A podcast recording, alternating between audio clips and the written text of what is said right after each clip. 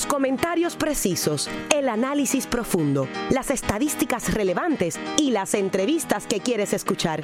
¿Están listos? Porque ahora comienza Conexión Deportiva con los periodistas Irán Torraca y Eugene Guzmán, más allá del terreno de juego. Saludos seguidores de los deportes, bienvenidos a otra edición de Conexión Deportiva. Soy Irán Torraca y me acompaña en el estudio en la tarde y noche de hoy Eugene Guzmán. Estaremos hablando, por supuesto, del partido de anoche en el cual Puerto Rico cayó ante Argentina como parte de la ventana FIBA. También en las grandes ligas tenemos mucha información. Hoy en la tarde no se pudo jugar en el Bronx. La lluvia evitó que el juego entre los Yankees y los Medias Rojas comenzara a la una de la tarde como estaba previsto, pero jugarán desde las 7 de la noche y en ese partido los Medias Rojas y Alex Cora podrían estar buscando el banderín de la división este de la Liga Americana Vamos a hablar sobre Chugar Díaz, que esta noche tiene la oportunidad de empatar con Bobby Stickman como el segundo, en el segundo lugar de más salvados en una temporada. Anoche salvó el partido número 56 de la campaña y hablaremos también sobre la carrera para el más valioso en la Liga Nacional. Eh, eh, Christian Jerich metiéndose en esa batalla junto con Javier Baez, Lona Arenado, Matt Carpenter y Trevor Story, pero Trevor Story se lastimó anoche y puede ser que no juegue más en lo que queda de temporada. Pero vamos a comenzar con lo caliente y es el inicio de la Champions League. Buenas tardes, Eugene. Buenas tardes, Irán, a ti y a toda la audiencia que está en sintonía a las 6 de la tarde de Conexión Deportiva. Recuerden que hay fútbol y hay fútbol todo el año y comienza con la Champions League, pero antes de todo informarles a todos nuestros oyentes que nos pueden seguir a través de las redes sociales en Facebook Conexión Deportiva PR, en Twitter Conexión Deport PR y, y, bien importante, pueden también sintonizarnos a través de Tuning Radio bajando la aplicación en Androides y en, iOS. Buscan WIPR 940 y en alta definición pueden escuchar el programa. Y como bien dijo Irán, hoy comenzó el torneo de clubes más importante del mundo. En el mundo del fútbol hay un torneo que se llama la Champions, que es el que todo el mundo quiere ganar, como dijimos en el programa de ayer, tres años consecutivos en Madrid llevándose la orejona y hoy dio comienzo con partidos espectaculares, pero sobre todo con un Lionel Messi superlativo, porque tres goles de él junto a uno de Ousmane Dembélé le dio la primera victoria de esta Champions 2018-2019 al Fútbol Club Barcelona cuando derrotó cuatro goles a cero al PSV de Holanda. Messi, por su parte, anota el octavo hat-trick en la Champions League. Es un récord para la Liga Dembélé. Eh, inició las hostilidades eh, jugando en el cuadro regular al 75 le dio calma a la afición blaugrana con un zapatazo que logró conseguir el segundo gol de los azulgrana y de esta manera ya prácticamente todo decidido el Barcelona con goles de Messi en el 77 y en el 87 culminan ese primer partido de la fase de grupo bien importante porque están en un grupo que es bien pero que bien difícil. El acompañante de ese grupo que es el Inter y Tottenham también se vieron las caras hoy. El Inter 2 a 1 venció al equipo de Londres. De esta manera se coloca también con 3 puntos en esta primera fecha. Así que en el grupo B el Barcelona con 3 puntos al igual que el Inter. Pero el Barça va adelante por los 4 a 0 de diferencia de goles. Eh, en la posición cimera segundo el Tottenham con el PSV, tercero, debí decir tercero y cuarto Tottenham y PSV, el PSV con esos cuatro goles se le comienza a hacer bien difícil a Champions en la primera jornada, pero el partido que todo el mundo estaba esperando se jugó a las 3 de la tarde, prácticamente una hora de finalizado y fue entre el equipo del Liverpool, segundo en el año pasado, ¿no? Eh, finalista junto al Real Madrid, no pudo llevarse la orejona, recibió al Paris Saint Germain de Kylian Mbappé, de Ángel Di María, de Edison Cavani, de Neymar Jr. y en fin, 3 a 2 se llevó la victoria los de Liverpool, los que nunca andan solos, como es su lema, con goles de Daniel Sturridge al 30 de penal en el 36. Milner de inmediato en el 40 reaccionó París con Thomas Müller con un golazo. También Kylian Mbappé en el 83 empató las, hostilidades, y Roberto Firmino, que comenzó en el banco y entró en el minuto 72, 30 minutos luego de haber entrado, 20 minutos, debí decir, 20 minutos luego de haber entrado, consigue un salvador punto de golazo para el Liverpool que de esta manera salva los tres puntos de esa primera fecha y están líderes en grupo propinándole una eh, contundente derrota al equipo de Paris Saint Germain que ve como cada año la Champions se le hace más y más difícil. Por su parte, el Atlético de Madrid tuvo que remontar luego de que el Mónaco en el Principado allá en Francia se pusiera al frente con un gol de Samuel Gransdy al minuto 18. Sin embargo, Diego Costas 13 minutos luego empató las hostilidades y José María Jiménez al cerrar el primer tiempo en el minuto añadido consiguió el segundo gol para de esta manera los Atléticos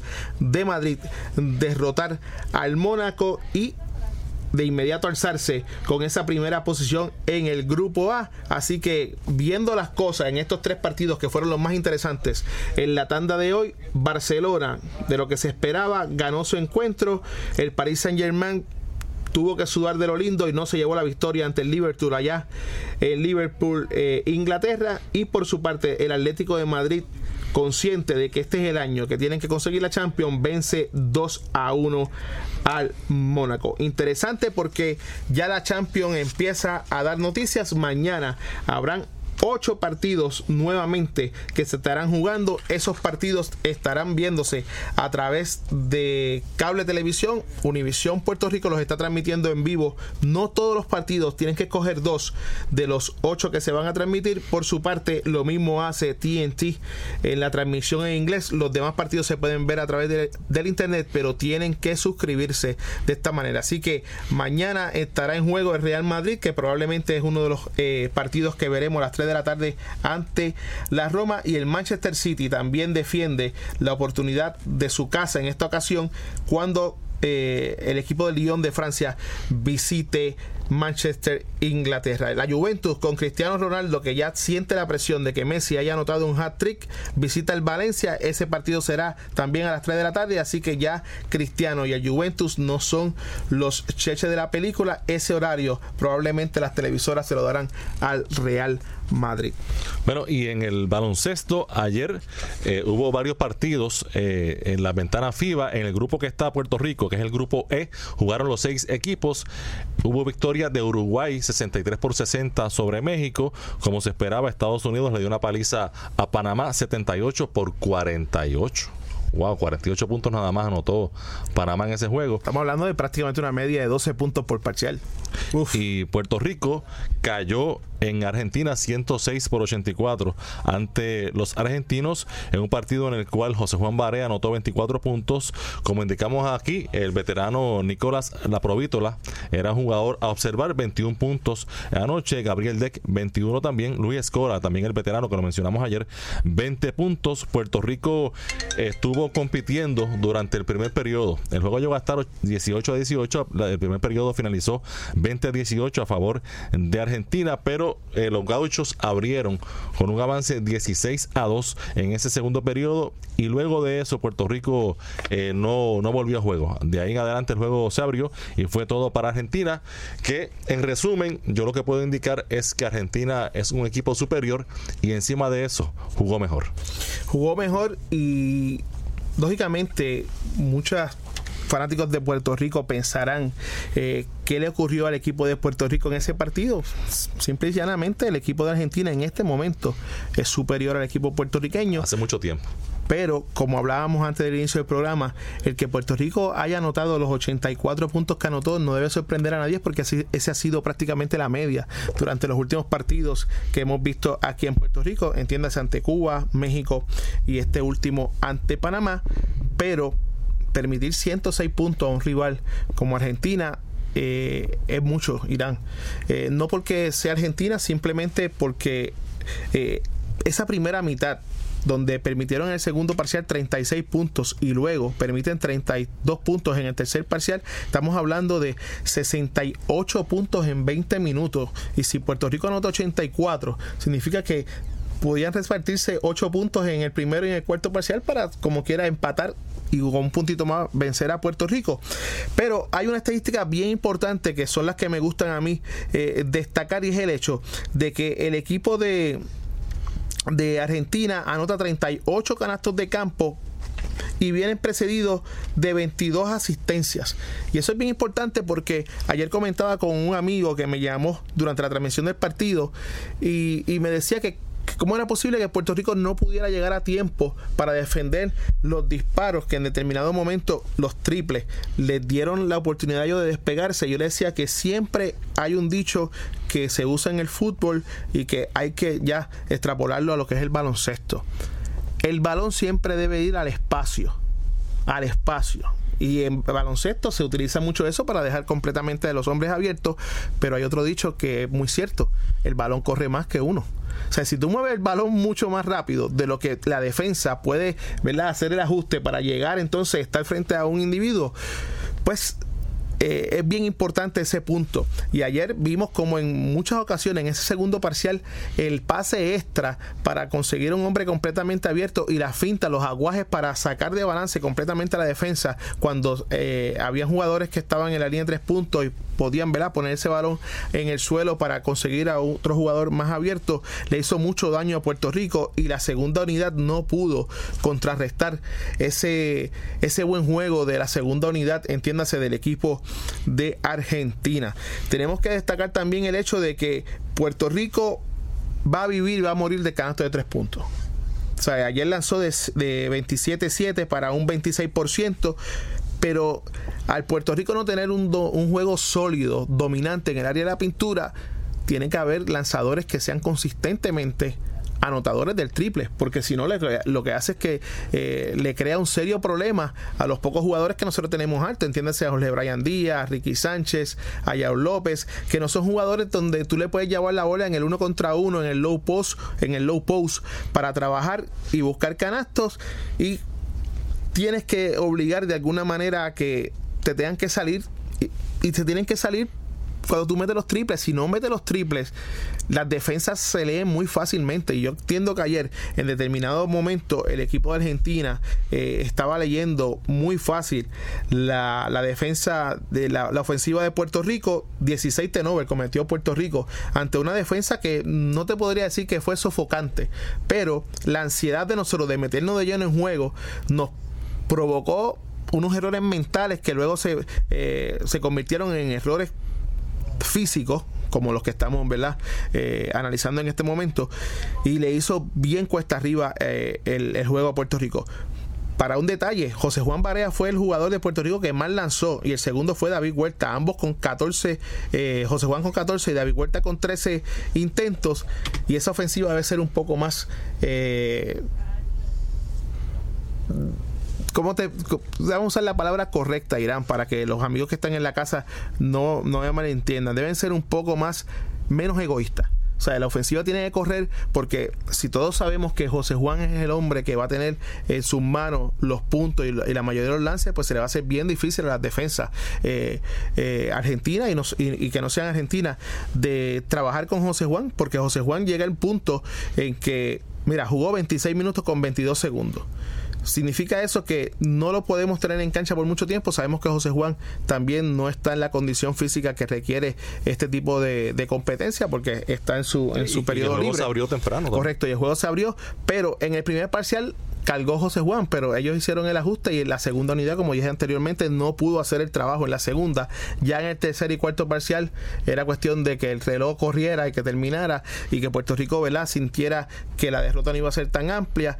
Eh, esos 106 contra 84, esos 22 puntos de diferencia, no es eh, un engaño. Hoy, hoy, hoy es una realidad.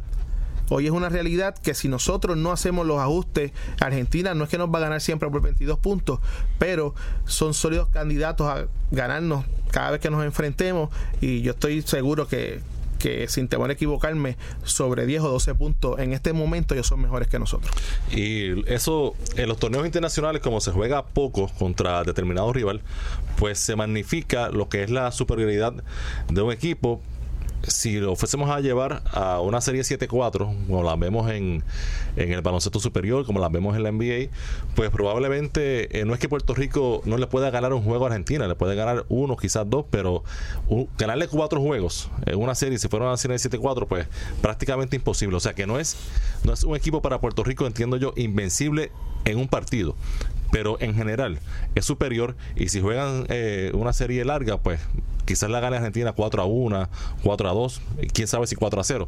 Y, en ese sentido, pues eh, hay que estar consciente de eso, hay que aceptar cuál es nuestra realidad en este momento. Y nuestra realidad en este momento, en este clasificatorio, es que Puerto Rico tiene que ganarse a Uruguay y tiene que ganarse a Panamá.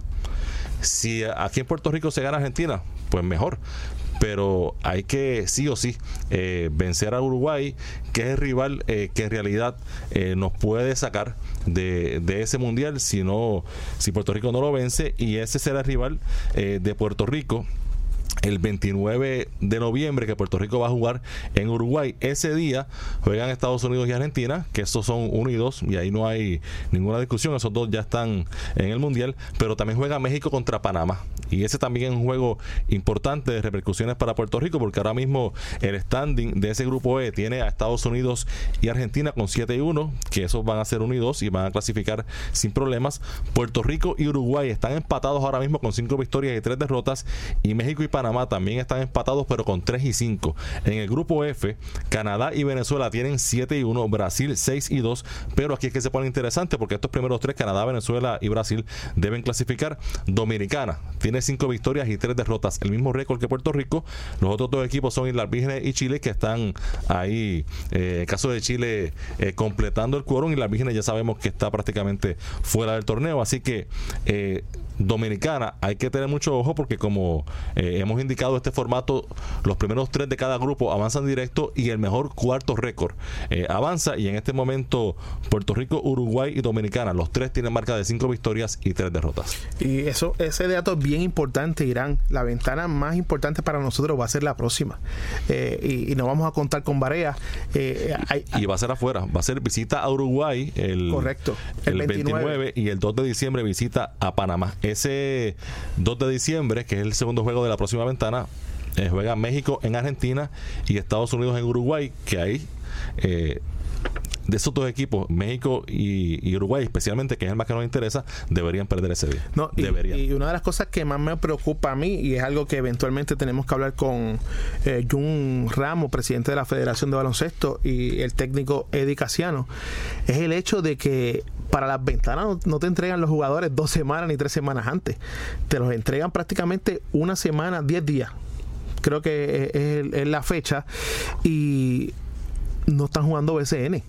¿Sabes? Que vamos a tener que traer jugadores de Europa, vamos a tener que traer jugadores de México y no los podemos traer a Puerto Rico directamente, porque no podemos traer todos los jugadores a Puerto Rico para después hacer el viaje a Uruguay. O e, esa logística de ese partido va a ser bien interesante y ese partido eh, prácticamente es el que nos puede dar la llave de seguir o, ponernos las cosas bien apretadas.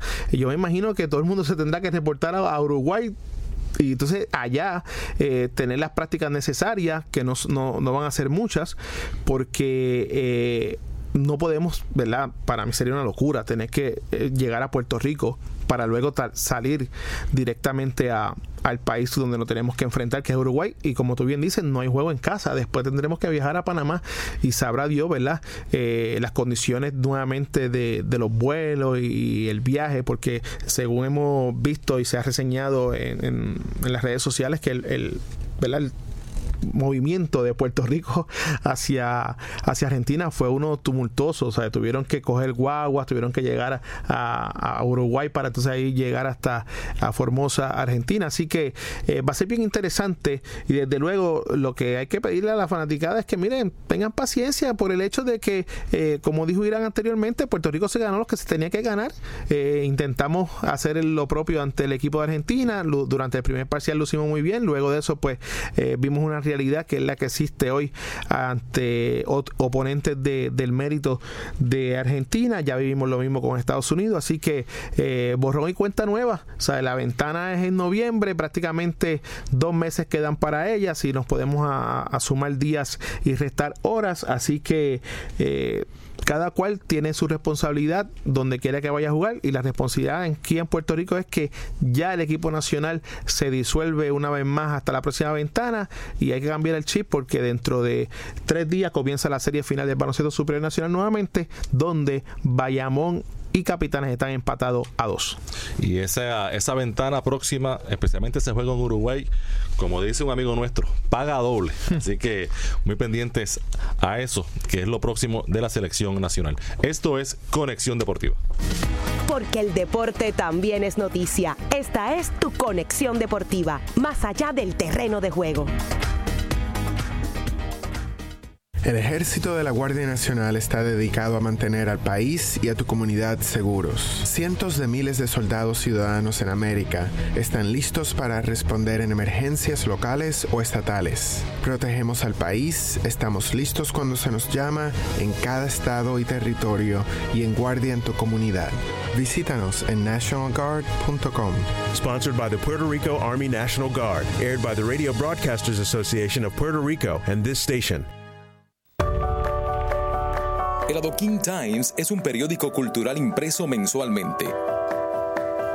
Siendo hoy el rotativo gratuito de mayor crecimiento en lectoría con permanencia en los hogares alrededor del área metropolitana de San Juan, Guaynabo y Carolina. El Adoquin Times es un periódico con temas que engalanan nuestra historia, cultura y entretenimiento puertorriqueño, con actividades alrededor de la isla. Delgado y Marlene Figueroa quieren que cada día comience con buena vibra y buena música. Llegó la mañana, estamos levantando.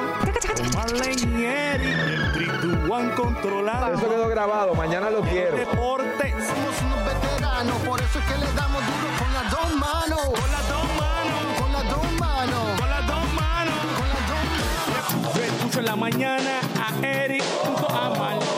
7 a 9 en la radio, un programa hecho para ti. Así que de lunes a viernes, de 7 a 9 de la mañana, ven a Buenos Días Puerto Rico por 940M, todo lo que quieres escuchar. Si te apasionan los deportes, Conexión Deportiva es para ti, más allá del terreno de juego. Y regresamos a Conexión Deportiva y recuerde que eh, puede también eh, seguirnos en Facebook Live y puede también llamarnos si tiene algún comentario sobre el juego de anoche, sobre eh, la serie final que se reanuda el viernes, la que empieza la serie de 3-2 el viernes en Bayamón entre capitanes y vaqueros, pues también puede llamar y opinar. Esa va a ser la final final. Ya por fin se jugará una serie final completa. El primero que gane dos de tres. Bayamón tiene y sigue teniendo la cancha, la ventaja de cancha local. Ese partido del viernes está completamente vendido, así que el que no compró boleto tendrá que verlo a través de Guapa Deportes o escucharlo a través de radio por aquí, por el 940M, que es la estación oficial de los Vaqueros de Bayamón. El que nos quiera llamar y hacer cualquier comentario, 787-777-0940 y 787-281-5813. Repito, 787-777-0940 y 787-281-5813. Bueno, y lamentable eh, lo que ocurrió en Iowa, Eugene, eh, una golfista española fue asesinada. Eh, la verdad que algo, caso bastante raro, bastante extraño y sobre todo muy lamentable. Sí, yo entiendo de que ya, ya eh, el mundo cambió, Irán. Eh, las redes sociales te permiten ¿no? que tú te muevas eh, a cualquier lugar y que la gente sepa dónde tú estás.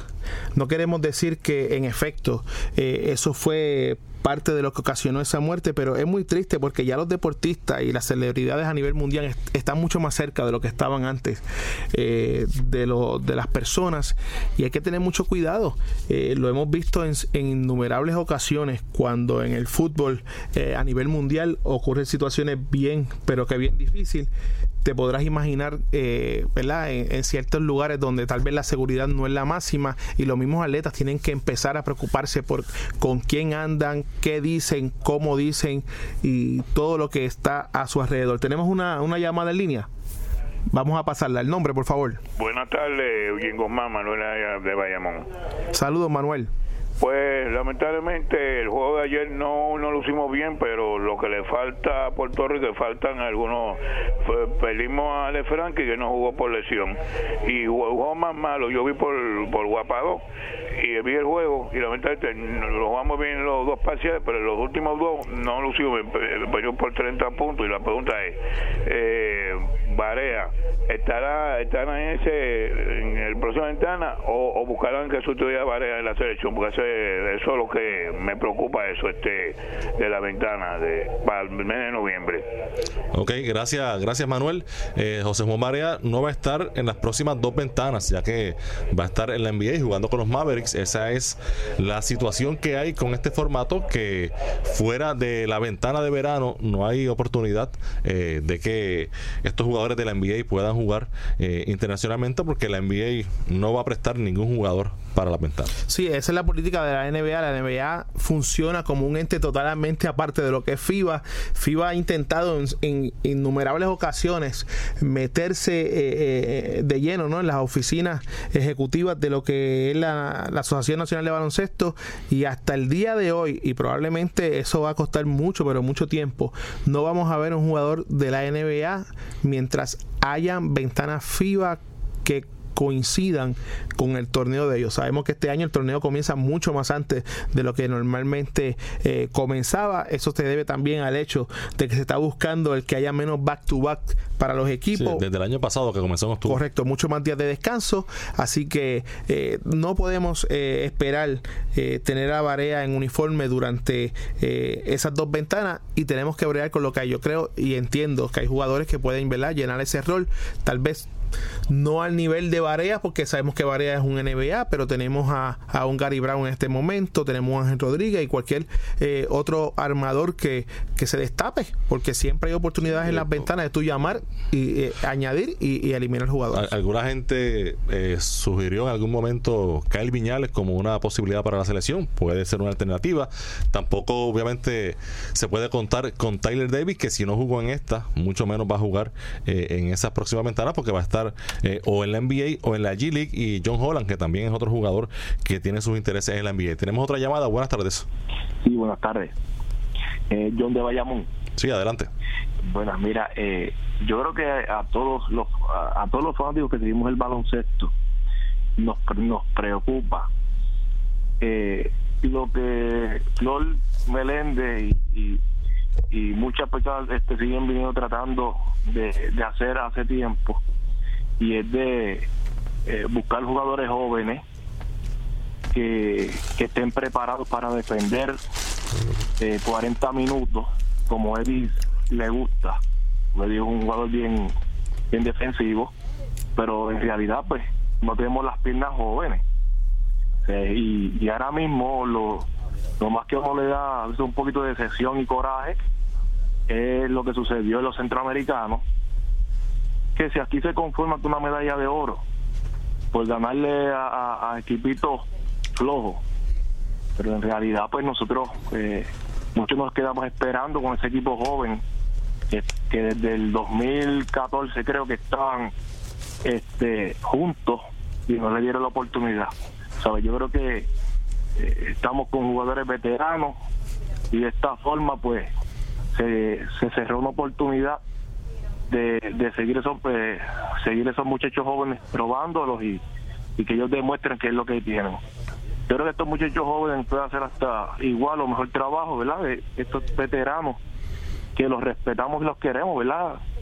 Eh, pero yo creo que ya es el momento de, que esos muchachos jóvenes demuestren lo que saben hacer. Y, y en estos proyectos, pues, podemos echar hacia adelante en cuatro, eh, ponle dos, tres años, pues tenemos el tipo envidiable, pero trabajando de esta forma, yo creo que, que conoce el baloncesto, tristemente yo, yo prefiero coger una medalla de bronce y preparar a unos muchachos o no coger nada, pero prepararlo. Gracias. Bien, muchas gracias por, su llamada. Eh, en realidad, este, este equipo y Puerto Rico está en un proceso eh, de reestructuración paulatina. Gary Brown, Ángel Rodríguez, eh, Jean Clavel, son jugadores jóvenes. Eh, Yao López, que estuvo en, esta ventana. O sea, que, hay una combinación. Obviamente está José Juan Barea, que es un veterano, pero es nuestro mejor jugador y tiene que estar ahí. Y otros jugadores de más experiencia, como David Huerta, Basayo, que no son de jugadores entrados en edad, pero sí ya son, son veteranos, pero están en la edad en que deben estar en la selección y produciendo. O sea, que, que yo no creo que se trate de que es un equipo viejo. Yo lo que pienso es que Argentina es superior, que Argentina jugó mejor y que eh, con lo mejor que tengamos en este momento hay equipos que realmente no estamos a ese nivel y eso es parte del proceso. Claro, sí estoy de acuerdo con, con el oyente en que hay que usar ciertos torneos de laboratorio para los jugadores jóvenes para esa transición que tiene que estar constante, que constantemente hay que ir entrando jugadores nuevos y sacando eh, veteranos, no 12 por 12, pero eh, poco a poco.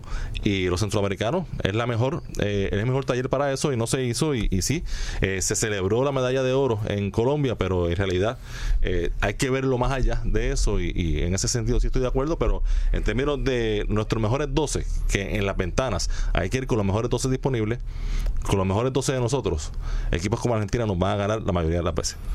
Eh, totalmente de acuerdo en tu planteamiento, Irán. Yo entiendo que nosotros perdimos una gran oportunidad en esos centroamericanos, ya lo habíamos comentado aquí en este programa, sobre la oportunidad y el taller para darle cancha a jugadores jóvenes y ver lo que también traen, porque eso es bien importante. Aparte de que eh, yo tengo que hacer un, comentario y es una opinión muy personal mío, la idiosincrasia del puertorriqueño es, se le ha enseñado desde siempre a ganar, ganar, ganar, ganar, ganar y ganar. Y cuando no se gana, siempre hay situaciones que... Eh, pues salen a la superficie y a flote. Eh, hay momentos en que se gana, hay momentos en que se pierde. Y hago este comentario porque así como reaccionan con el equipo nacional, también reaccionan con muchos equipos aquí en Puerto Rico, donde si el equipo no gana, los fanáticos no van a la cancha. Y eso es parte de lo que es el pueblo puertorriqueño. Yo lo que entiendo es que en este caso hay que tener paciencia, como yo dije, ¿sabe? Y darle la oportunidad no solamente a la federación, sino también a los mismos jugadores a que se tengan que preparar mejor. Ya el baloncesto al igual que el béisbol, el fútbol, todos los deportes evolucionan con el pasar de los años. Y hay muchos jugadores en Puerto Rico que prácticamente piensan que están en, los 80 o en los 90, estamos en el año 2018. O sea, cuando vemos a, individuos a nivel mundial que miden 6, 10, 6, 11, disparan del área de tres puntos con una facilidad y con una efectividad tremenda, y nosotros todavía no podemos tener a jugadores que puedan hacer eso, pues miren, no le pida el palo de Kenepa Guayaba. Esa es la realidad. Y si tampoco son jugadores en el área de pintura que puedan ser dominantes, pues eso es lo que hay y con eso tenemos que ir a donde sea. Ah, que los técnicos, que los demás jugadores tienen que comprender y hacer eh, que los equipos funcionen. Totalmente de acuerdo. Pero cuando el material humano no te da para más, eso es lo que hay y punto. Tenemos otra llamada. Buenas tardes. Buenas tardes, ¿cómo están ustedes? Habla Figueroa de Bayamón, el gallero. Adelante. Hace tiempito que no, no, no los no llaman, siempre los escucho. Este, este, el problema de Puerto Rico ahora mismo siempre, lo que volvimos otra vez a los tiempos de antes, es la estatura nosotros no tuvimos estatura en ningún momento para marchar contra el equipo de Argentina. Y eso es Argentina. Cuando nos toquen esos europeos va a ser otro tostón, como decimos por acá. Tú sabes. Y la federación pues está tratando de desarrollar porque tenemos en el área de la, de la 1, la 2 y la 3 estamos bastante bien. Estamos bastante bien. Pero lo que es la 4 y la 5, señores, yo hubiera hecho un, un me hubiera arriesgado este año y con la parte final de temporada que tuvo Peter John Hammond, yo lo hubiera incluido ahí Peter John en estos últimos juegos que jugó en la, en la, en la en el BCN, Peter John se ganó un puesto y no sé qué pasó. O sea, yo lo, o Eddie tiene su, su, su, estilo de cochar, ¿verdad? Pero no, no, nosotros necesitamos hombres grandes. Ayer se vio claramente que esos rebotes yo creo que nos triplicaron. Y si nosotros no podemos capturar el rebote, no podemos correr que nuestro juego y los tiros de afuera nos van a estar abiertos para los matadores de nosotros. Callero. Pues, Dígame. ¿No te parece contraproducente el hecho de que eh, estés diciendo que probablemente había que darle una oportunidad nueva a Peter Young y estamos diciendo que hay que darle oportunidad a la nueva generación? O sea, ¿Quién eh, más- no- pero ¿quién, quién- quién más puede jugar ahí en, en estos momentos? hay mucho. Porque ya nos mataron, nos mataron los muchachos que iban de, las- de los colegiales con los centroamericanos. O sea, nadie envió las cartas de permiso, supuestamente. Te, te- digo lo que se escuchó por las redes, que a alguien se le olvidó mandar las cartas. Y después entonces creo que lo de los directivos centroamericanos no permit- se exigieron que fuera un equipo bueno. Pero entonces, si ya no pudimos desarrollar a estos muchachos en esa, ¿verdad? Pues vamos, ya no se pueden buscar tampoco porque están estudiando pues ya empezaron la- las clases allá y ya, ya están entre- treneando. Pues, tú sabes, no tenemos, como dice, nada más. Pues como una vez dijo Flor Menéndez cuando le preguntaron que por qué incluía a Luis Villafañe, y decía, porque es viene a las prácticas, los demás no vienen. Y, y, pues nosotros necesitamos gente que, que tenga como si se compromiso y también como ustedes dicen desarrollar. Tenemos que seguir desarrollando pero lamentablemente en estos momentos no, no nos ponen ni a jugar a los muchachos nuevos en el BCN entonces quere- queremos que, que, que luzcan como como si fueran unos LeBron James en la selección nacional. Bueno, Figueroa, gracias por, por tu llamada y siempre por la sintonía. Siempre siempre Seguro. Y, y los gallos están activados. Están activados. Oye, y quiero añadir a la situación de la golfista española eh, Celia Barquín, que fue asesinada este lunes en el campo de golf en Iowa. Ya las Ve- autor- 22 años. 22 años y ya las autoridades detuvieron como presunto autor del crimen a Colin Daniel Richard, de 22 años, al que le imp- imputaron un delito de homicidio en primer grado. Lo triste es que un conocido de Richard le dijo a los investigadores que en los últimos días el joven había dicho que sentía grandes deseos de violar y matar a una mujer. Richard aparentemente pensaba irse del lugar, pero les pidió a dos personas que lo llevaran en su auto, que le permitieran recoger su carpa cerca del campo de golf, y fue entonces que la policía lo apresó. Eh, es lamentable ¿no? que, ocurran este tipo de situaciones y más a una joven de 22 años que probablemente tenía una vida por delante. Así que eh, mucho cuidado a todas esas damas, no solamente eh, en Estados Unidos, también en Puerto Rico. Mire, cuando usted vea algo o usted, ¿verdad? No las vea todas claras, como decimos en mi barrio, usted pues eh, póngalo, se ponga los patines o las tenis y pues un grito, arranque a correr o algo, pero, pero no permita que extraños se le acerquen con malas intenciones. Muy lamentable. Pausamos y cuando regresemos hablamos de grandes ligas aquí en Conexión Deportiva. Porque el deporte también es noticia. Esta es tu conexión deportiva, más allá del terreno de juego. El servicio desinteresado es la pasión que motiva a todo soldado de la Guardia Nacional a estar listo en casos de emergencia. Ellos tienen un interés especial en las comunidades donde viven y laboran. Se preparan a tiempo parcial para servir en todo momento. Servicio desinteresado es lo que inspira a los hombres y mujeres de la Guardia Nacional a ser parte de algo mucho mayor que ellos mismos. Para más información visita nationalguard.com. Sponsored by the Puerto Rico Army National Guard, aired by the Radio Broadcasters Association of Puerto Rico and this station. Times es un periódico cultural impreso mensualmente. Siendo hoy el rotativo gratuito de mayor crecimiento en lectoría con permanencia en los hogares alrededor del área metropolitana de San Juan, Guaynabo y Carolina. El Adoquin Times es un periódico con temas que engalanan nuestra historia, cultura y entretenimiento puertorriqueño, con actividades alrededor de la isla.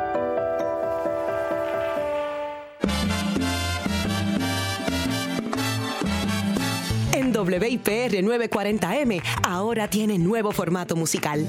Escucharás tus canciones favoritas, tus artistas locales e internacionales, con una variedad musical única, con tus clásicos y música nueva, pero sobre todo apoyando lo local.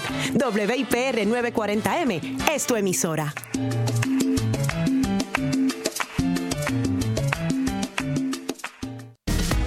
Apasionan los deportes, Conexión Deportiva es para ti, más allá del terreno de juego. Y regresamos a Conexión Deportiva a través de WIPR 940M. Hoy dándole la oportunidad a que nuestros oyentes se comuniquen con nosotros y se expresen. No solamente lo tienen que hacer de baloncesto, sino también de la pelea del pasado sábado, de la Champions, en caso de que le guste el fútbol, del béisbol de Grandes Ligas, que está súper interesante en esta recta final. Me resta decirle que si se quiere comunicar 787-777-0940 y 787-281-5813. Y antes de darle paso a otra llamada, cerca de oficializarse la pelea unificatoria entre Pedraza y Lomachenko. Reportes de prensa indican que chocarán el próximo 8 de diciembre en la ciudad de Nueva York. Así que la anticipada pelea entre Sniper Pedraza y el también monarca Basil Lomachenko prácticamente todo listo para que ese 8 de diciembre en el Madison Square Garden, el teatrito del Madison, estén sobre el ensogado y sería transmitida por ESPN, así que no tendremos que pagar este pay-per-view ni tampoco buscar un link para poder ver la pelea como muchos hicieron este pasado sábado. Para Pedraza, esa sería su primera defensa del campeonato de las 135 libras de la OMB en esta unificación con Lomachenko, que es campeón de la AMB. Originalmente, la fecha que se había anunciado, por lo menos que se estaba trabajando, era el primero de diciembre en Los Ángeles. Pero esto obviamente mucho mejor para Pedraza que la pelea sea en Nueva York, donde seguramente más puertorriqueños van a tener la oportunidad de asistir. Pedraza tiene marca de 25 y 1 con 12 knockouts, luego de su triunfo en la cómoda decisión que tuvo sobre Beltrán, mientras Lomachenko tiene foja de 11 y 1 con 9 triunfos por la vía rápida. Y seguimos en la línea, tenemos otra llamada. Buenas tardes. Buenas tardes.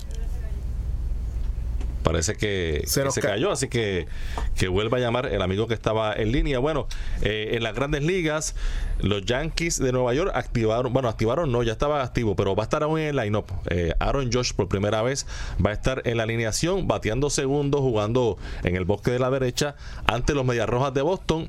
El partido se suponía que fuera a la 1 de la tarde, va a ser a las 7 de la noche. Si Boston gana, asegura por tercer año consecutivo el banderín del este de la Liga Americana. Seguimos con las grandes ligas más adelante, pero tenemos ya al amigo en línea. Buenas tardes.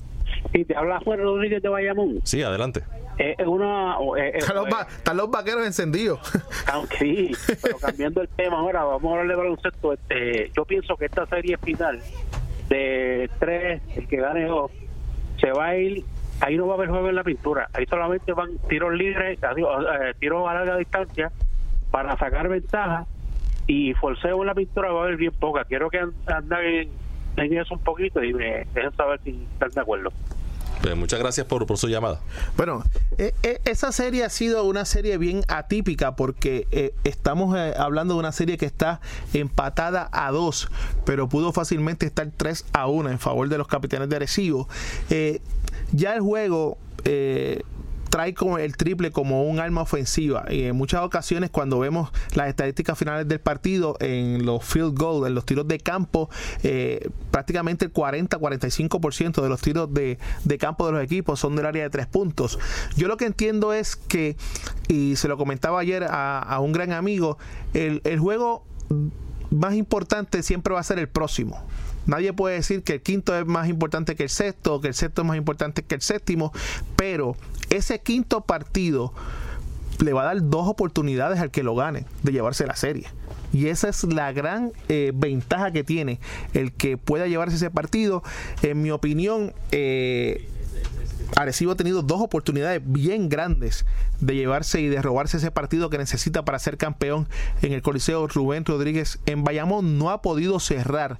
Los mismos, vamos a ver cómo Walter Hodge, eh, David Huertas por parte de los capitanes agresivos, mientras Javier Mojica y Ike Diogo, que son los jugadores que estuvieron en las ventanas eh, FIBA en este momento, pueden llegar de esas ventanas e inmediatamente acoplarse y dejar el cansancio a un segundo plano.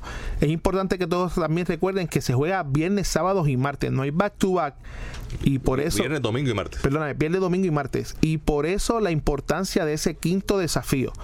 Como dije anteriormente, el que gane el quinto tendrá dos oportunidades de buscar el campeonato. En el caso de Arecibo sabe que si se roba ese quinto partido no puede pensar en que también se va a robar el séptimo y tiene que acabar la serie en la petaca guina el próximo domingo, mientras los vaqueros de Bayamón tienen la oportunidad de coronarse nuevamente con que defiendan su cancha local en dos ocasiones. Hay rumores ya de que Aquindele entrará a juego por el ONU y ya eso es un factor que cambia por completo eh, lo que hemos visto en los primeros cuatro partidos de la serie.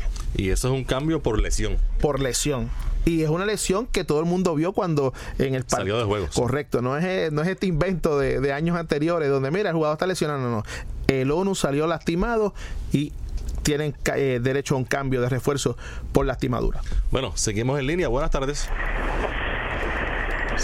Sí, buenas tardes. Sí, buenas tardes. Mira, a ver si Ángel Rodríguez, Florán de Bayamón, a ver si Ángel Rodríguez va a jugar.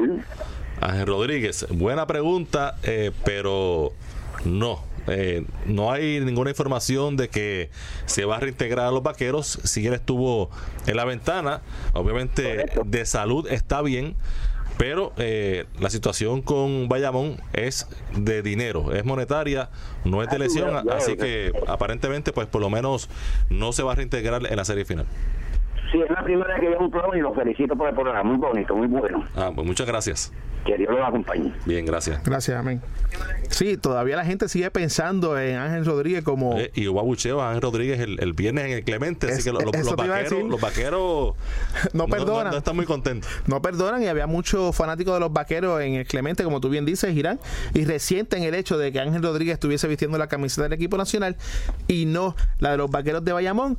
Hay que, hay que yo, yo me imagino un jugador panameño diciendo, pero estaba escuchando un jugador de Puerto Rico. sí. ¿Qué está pasando aquí? Eh, me imagino que le preguntaron a la de prensa que estaba detrás del banco del equipo panameño, pero lo que sí es importante y hay que recalcar, eh, Ángel Rodríguez llega en un cambio de otro equipo. O sea, Ángel Rodríguez no pertenecía a la organización de los vaqueros, y tampoco se le puede pedir que siente y, los colores, a diferencia de Javier Mojica cuando le hicimos la entrevista el pasado jueves, que él sentía algo muy especial por esa organización de los vaqueros de Bayamón. No quiero decir que por eso eventualmente Ángel no vuelva a vestir la franela de los vaqueros de Bayamón. Lo que sí es que en este momento están bien distanciados gerencia y jugador. Así que no cuente con Ángel Rodríguez ni para el viernes, ni para el domingo, ni para el martes yo sé que es una eh, baja bien dolorosa, al igual que la de Ramón Clemente, pero Bayamón está empatado eh, a dos en esa serie, así que hasta el momento no le ha hecho falta a los vaqueros esos dos jugadores en uniforme. Ángel Rodríguez no estuvo en la mayoría de la serie regular y Bayamón finalizó primero, no ha estado en los playoffs, Bayamón está en la final, está dos victorias de ser campeón con José Soto y Javier González están muy bien en esa posición número uno y tienen en Ángel Rodríguez, entiendo yo, un excelente jugador de material de cambio para mejorar ese equipo que ya es muy bueno porque como tú dices no se puede descartar que que se arregle porque peores cosas hemos visto pero me parece que ahora mismo la situación no está muy buena porque no es que no haya un acuerdo económico, es que salió del equipo eh, durante la temporada y no estuvo en el momento más importante que era en los playoffs. Oye, no, y te tengo que añadir algo. Ellos salieron beneficiados por el cambio de San Germán en que recibieron a Ismael Romero, también a Benito Santiago. Así que perdieron en este, pero pues, lamentablemente no pueden hacer nada. Lo que sí es que está empate, 2 a 2. Pero lo tienen ahí. Correcto. Pertenece a, a, sí. al equipo que para un buen cambio para el año que viene. Correcto. Y hay equipos que vuelven. Cangrejero de Santurce, eh, probablemente eh, Ponce, que necesita un armador bona fide en la posición eh, más importante de, del juego, porque sabemos que Carlito pues ya está eh, un poco más entrado en años, así y, que... Y, y, que los Rivera se vio muy bien saliendo del banco. Correcto, por, porque es un jugador inteligente que acepta su rol. Correcto. Vamos a otra llamada. Buenas tardes. Buenas noches. Sí, saludos. Saludos, habla Díaz Cruz Normandía aquí de Toabaja. ¿De Bayamón? No, está bien, de Toabaja. Está cerca, está cerca. Pero vaquero, vaquero. Oh, sí. No, también estoy aquí de Bayamón, sí. Ok.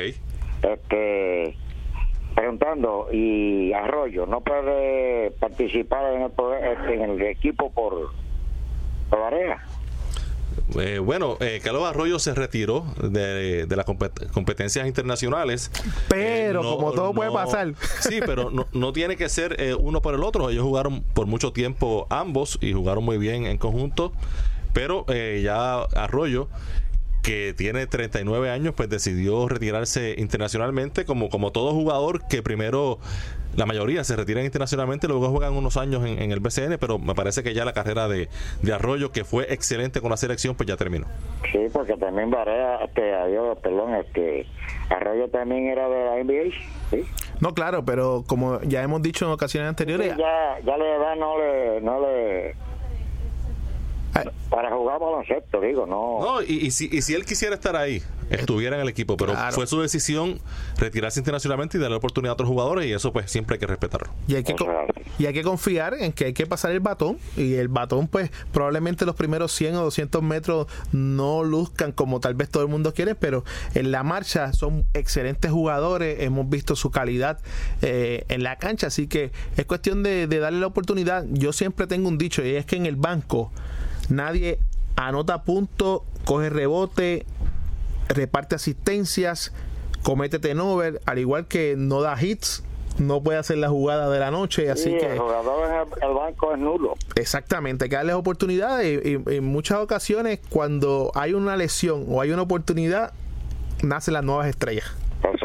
Bueno, muchas gracias por. Bien, gracias por su llamada. Regresando eh, a las grandes ligas, en ese juego de Boston y los Yankees esta noche no están en line-up Mookie Betts. Y Alex Cora indicó que la razón por la que Mookie Betts no está jugando es por el clima. No quieren exponerlo en un clima lluvioso, frío, eh, por una lesión que tiene en el costado izquierdo. Y esa es la razón por la que no está jugando. Como indicamos, Aaron George sí está jugando. Si, como segundo bate, segundo bate y jardinero derecho, si Boston gana, asegura la división. Boston tiene tres turnos al bate en esta serie ante los Yankees. Con ganar un juego, pues ya asegura. El número mágico es 2. Y si gana Boston, será la victoria 104 del año.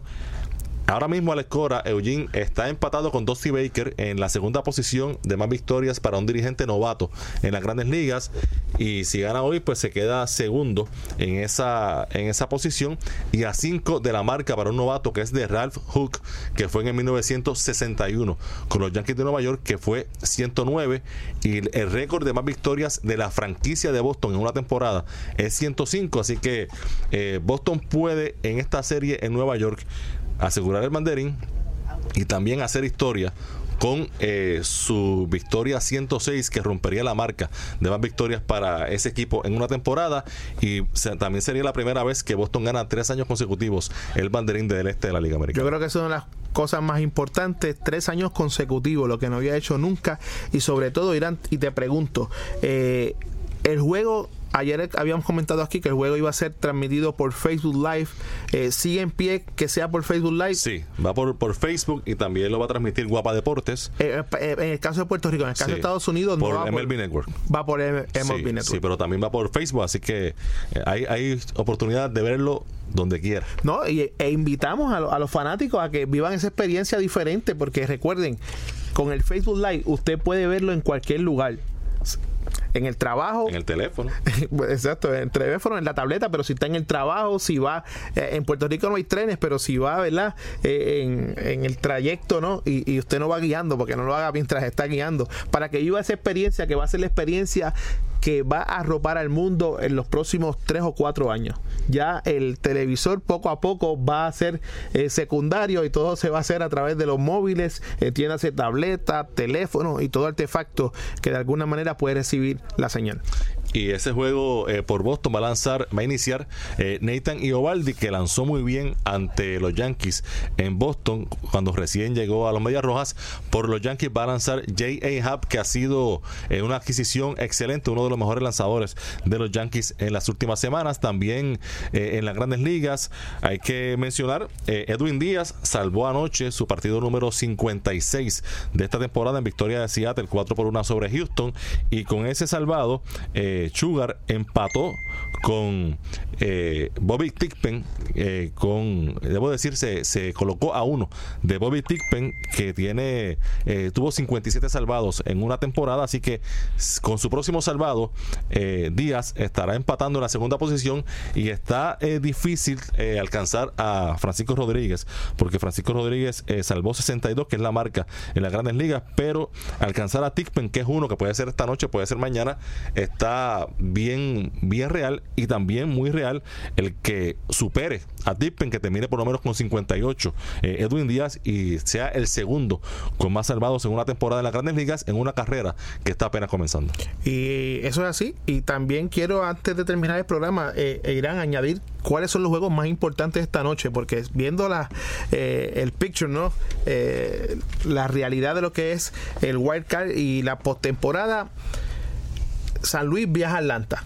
San Luis está ahora mismo a cinco y medio de la división central que dominan los eh, cachorros de Chicago, pero son el segundo wildcard y tienen medio juego de ventaja sobre los Colorados Rockies, que los Colorados tendrán que ir a otro partido más ante los Dodgers de Los Ángeles y han hecho gana uno, cambia de posición, se coloca en la primera posición, pierde otro y baja. Así que bien importante Me- ese medio partido. juego ahora mismo los Dodgers arriba. Correcto, ese partido es bien importante. Ese será a las 10 y 10 de la noche. Y sobre Colorado, eh, anoche salió lesionado Trevor Story, uno de sus mejores jugadores, candidato para más valioso, y se lastimó el UCL de su codo derecho, eh, deslizándose de pecho en, en su posición. Eh, atrapó la pelota, lanzó a primera, ahí se lastimó, luego haciendo un swing se lastimó eh, más y ahí fue que salió de juego. Y generalmente el UCL significa Tommy John. Todavía no se ha informado si va a estar fuera el resto de la temporada, si lo van a colocar en la lista de lesionados. Lo que sí es que lo que va a afectar grandemente a Colorado es que no hay designado en la Liga Nacional.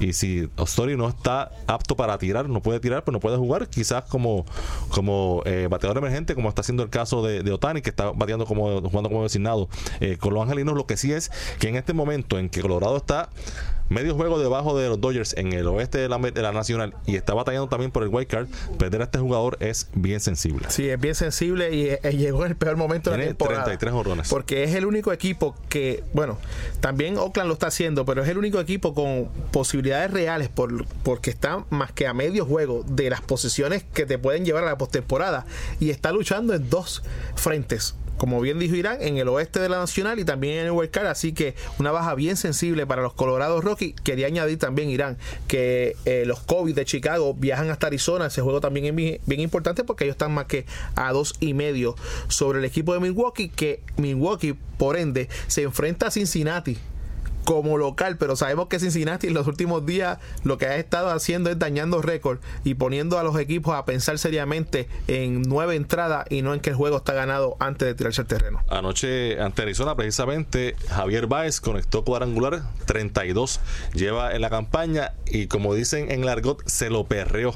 Se lo, se lo gozó completito. Empujó 3, le suma 105. Christian Yelich, hablando de los cerveceros y los rojos, bateó ayer para el ciclo por segunda vez en un mes y las dos veces ha sido ante los Rojos de Cincinnati. Es el quinto jugador que batea para el ciclo dos veces en un año, pero es el primero que lo hace dos veces ante el mismo equipo. Y Yelich también está en esa batalla para el más valioso en la Liga Nacional.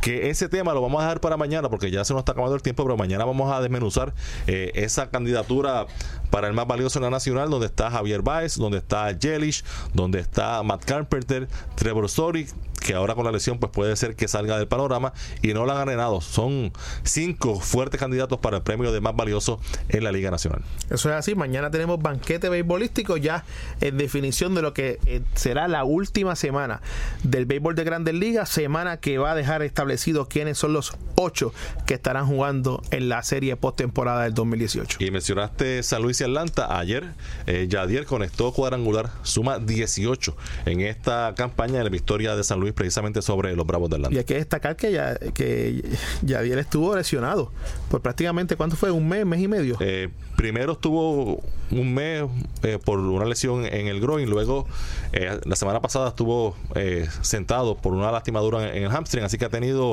se ha perdido bastante acción y con todo eso suma ya 18 jorrones. Sí, esa es la parte importante. Y para un receptor como él, que lleva muchos años detrás del plato, siempre son recibidos 20 por temporada. Y cada vez más se aleja la posibilidad de que dirija al sub-23 de Puerto Rico en el Mundial, porque Yadi y los Cardenales están decididos a entrar a la postemporada. Y sería bueno verlo nuevamente en la postemporada porque es un espectáculo verlo detrás del plato. Así es. Bueno, hasta aquí esta edición de hoy de Conexión Deportiva. Los esperamos mañana a las 6 de la tarde. Que pasen todos. Buenas noches.